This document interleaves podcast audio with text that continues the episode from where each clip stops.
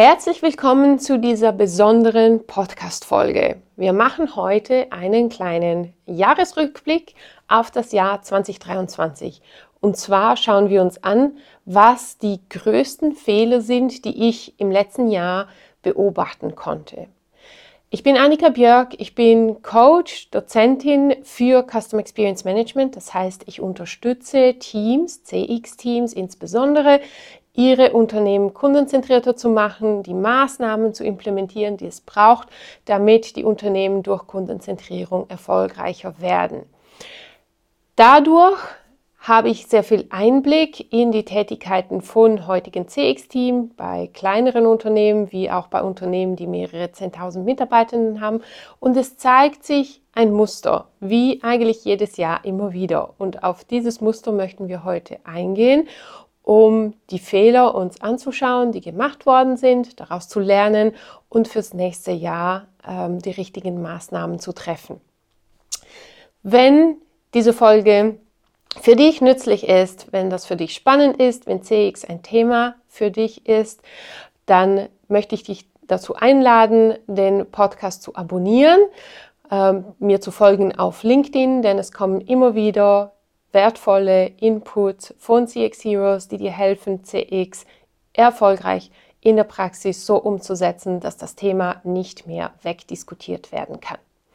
Und wenn du jetzt diese Folge auf YouTube schaust, dann wirst du dir vermutlich fragen, warum bei meinem Weihnachtsbaum Klopapier hängt. Und wenn du jetzt nur zuhörst, dann kannst du vielleicht auf YouTube wechseln, wenn du sehen wirst, wie mein Weihnachtsbaum aussieht. Kleine Erklärung dazu. Bei uns ist, also zieht jedes Jahr ein kleiner Wichtel ein, Tomte Nisse. Ich habe eine siebenjährige Tochter und die findet das ganz aufregend. Und dieser kleine Tomte Nisse, der macht allerlei Schabernack. Und der größte Wunsch von Klein A, meine Tochter, ist fürs nächste Jahr, also fürs nächste Jahr, für diese Weihnachten, dass sie Weine, weiße Weihnachten hat, also Schnee. Und da hat er sich überlegt, da macht er ein bisschen Schnee auf dem Weihnachtsbaum und das hat er mit Klopapier gemacht. Also daher Klopapier auf dem Weihnachtsbaum. Aber lass uns zurückkommen auf den Jahresrückblick 2023. Wir gehen in dieser Folge auf die drei häufigsten, größten, wichtigsten Fehler ein. Es gibt eine ganze Liste, also eine komplette Liste mit den zehn wichtigsten Fehlern, die ich beobachtet habe im letzten Jahr. Die ähm, kannst du gerne ähm, bei uns einfordern, wenn du uns eine Mail schickst an school at cx-heroes.com, dann schicken wir die dir die Liste sehr gerne zu. Steigen wir eins mit dem dritten Punkt auf unserer Liste und das ist das Evergreen oder äh, Thema von CX und zwar die Wirkung von CX nachweisen zu können. Ähm, was ich sehe in der Arbeit mit meinen Coaches ist, dass sehr oft wird versucht, die Wirkung im Nachhinein von Projekten nachzuweisen, anstatt die Projekte von vorne weg richtig aufzusetzen. Sie werden von Anfang an einfach nicht richtig angegangen. Und dieser Versuch im Nachhinein den, ähm, den MPS, die Wirkung, diesen, diese Verbindung zu den Finanzkennzahlen her herbeizuführen, mm, ist dann meist eher so oder ähnelt eher so einem System, der an den Haaren beigezogen wurde, als echte Mathematik. Und das wird natürlich relativ schnell, spätestens vom CFO, zerpflückt. Und das sind Situationen, die das gesamte CX-Team unter ein schlechtes Licht stellen, denn das wirkt nicht professionell. Und es ist wichtig, dass man als CXler Klarheit darüber hat, wie man ein CX-Projekt aufsetzt, angeht, um dann nach dem am Schluss des Projektes auch wirklich diese Wirkung nachweisen zu können.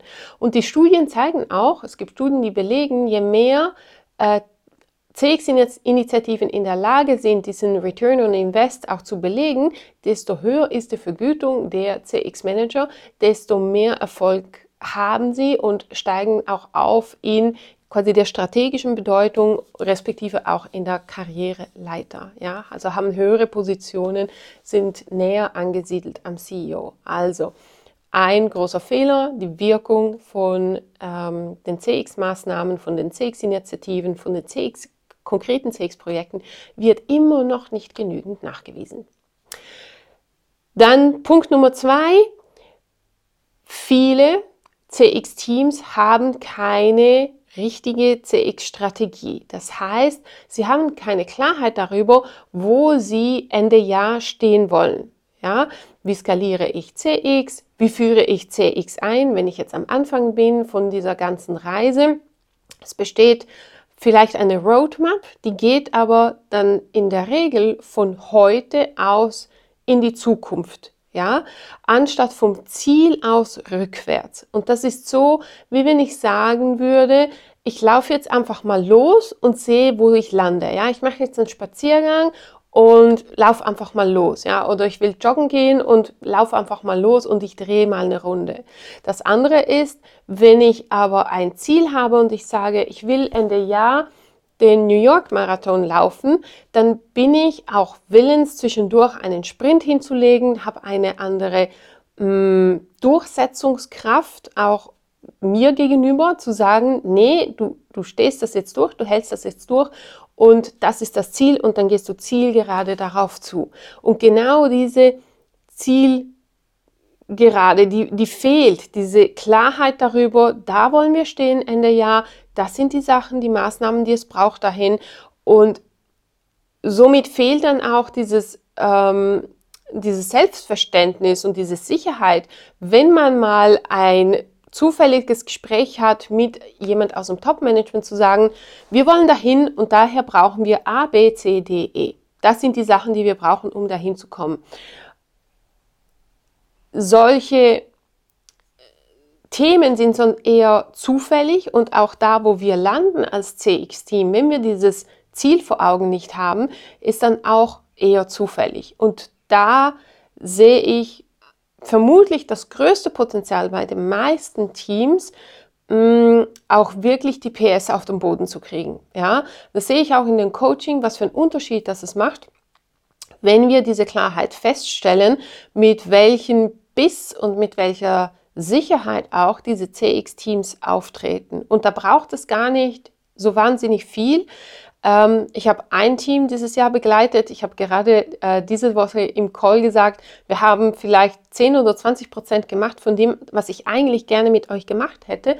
Aber schon das hat dazu geführt, dass sie ein ganz anderes Standing im Unternehmen haben, ähm, dass sie nun durch Mm, auch turbulente Zeiten, die diese Firma durchmacht, sie ähm, gut positioniert sind innerhalb vom Unternehmen und gar nicht ähm, oder gar keine Angst haben müssen, dass sie irgendwie wegrationalisiert werden.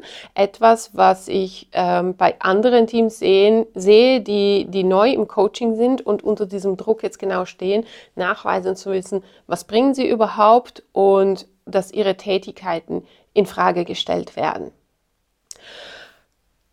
Kommen wir zum ähm, Punkt Nummer eins, die, den größten Fehler, den ich beobachtet habe im letzten Jahr. Das ist auch äh, so ein bisschen Evergreen, auf den man nicht so systematisch fokussiert, leider. Ich glaube, da fehlt einfach auch sehr viel Wissen und Erfahrung. Bevor wir da ähm, dazu einsteigen, nochmal den Hinweis, wenn du die komplette Liste haben möchtest mit den zehn Punkten, das wäre jetzt alles ein bisschen zu lange, um alles auszuführen und wird ein bisschen langatmige Folge werden, dann kannst du uns gerne schreiben und wir schicken dir die, die komplette Liste gerne zu. Mail an school at cx-heroes.com mit dem Wort, auch nur einem Wort im Betreff Jahresrückblick und dann schicken wir dir diese Liste zu. Also, los geht's mit Punkt Nummer eins. Ähm, den größten Fehler, den ich sehe und wie gesagt auch von Studien ähm, immer wieder aufgebraucht, aufgebracht wird, nicht aufgebraucht, aufgebracht wird, ist, es fehlt die Motivation, es fehlt die Erfahrung und es fehlt das Wissen der Mitarbeiter ähm, zu Customer Experience Management, wie man das in der Praxis umsetzt, im Arbeitsalltag. Und das sind wie gesagt, die größten Stolpersteine auf dem Weg zu einem erfolgreichen ähm, CX-Programm. Das hat zwei Aspekte. Und zwar den einen Aspekt ist es das Wissen und die Erfahrung der Mitarbeiter in der Organisation. Also deiner Kolleginnen und Kollegen, sowie das Wissen und die Erfahrung der CX-Teams. Bei den Mitarbeitenden ist es so, dass ich sehr viel beobachte, wie CX-Team einfach Schulungen durchführen. Sehr oft einzelne Schulungen, vielleicht noch Auffrischschulungen, Wiederholungen. Ähm, aber mit einfachen Schulungen ist es nicht getan. Ja? Wenn kein kompletter Entwicklungsplan dahinter steht und die Leute, die in ähm, HR-Background haben, werden das vermutlich eher nachvollziehen können. Wenn ich keinen Entwicklungsplan habe, wie ich die Leute von A nach B nach C bringe, dann wird auch die beste Schulung seine Wirkung nicht entfalten. Ja, das sind dann Ressourcen, die ihr im CX-Team verschwendet, ähm, die ihr nicht übrig habt. Ja, eure Ressourcen sind beschränkt und man sagt so schön von Change Management, manage your change or it will manage you. Ja, also es passiert eine Veränderung. Die Frage ist, wie stark habt ihr Kontrolle darüber? Wie stark nehmt ihr Kontrolle darüber? Und das sind Schritte, die Personen, Menschen durchlaufen, wenn es um eine Veränderung geht. Und diese Schritte kann man einleiten, anstoßen, begleiten, unterstützen, ähm, so dass die Kolleginnen und Kollegen in der Organisation von diesem Punkt A, wo sie heute sind, zu B, zu C, zu D, zu E kommen. Und die Schulungen sind tendenziell am Schluss von dieser Entwicklung und nicht am Anfang. Ja? Beim CX-Team selber sehe ich, dass die, das Problem ist, dass ihr CX ein wahnsinnig breites Feld ist. Ja, also wir können uns unglaublich stark vertun in den ganzen Themen Analytics und jetzt kommt noch KI dazu und Voice of the Customer Systeme, Statistik, ähm, diesen Themenbereich. Dann haben wir, wie schon erwähnt, der Change Management. Das ist ein anderer riesiger Bereich. Dann haben wir zum Beispiel auch den Bereich vom Experience Engineering. Ähm, wo man auch sich wahnsinnig gut vertun kann im Design Thinking, in diese Projekte, in den Verbesserungen, in diese Details, in UX reingehen. Ja. Ähm,